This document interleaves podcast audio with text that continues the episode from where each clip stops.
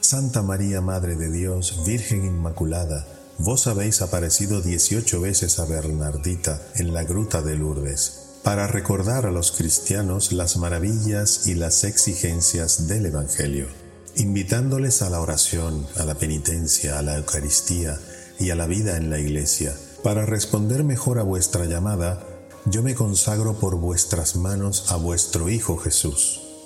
Hacedme dócil al Espíritu y por el fervor de mi fe, por la manifestación de mi vida, por mi dedicación al servicio de los enfermos, haz que yo trabaje con vos en confortar a los que sufren, en reconocimiento a los hombres, en trabajar por la unidad de la Iglesia y por la paz del mundo.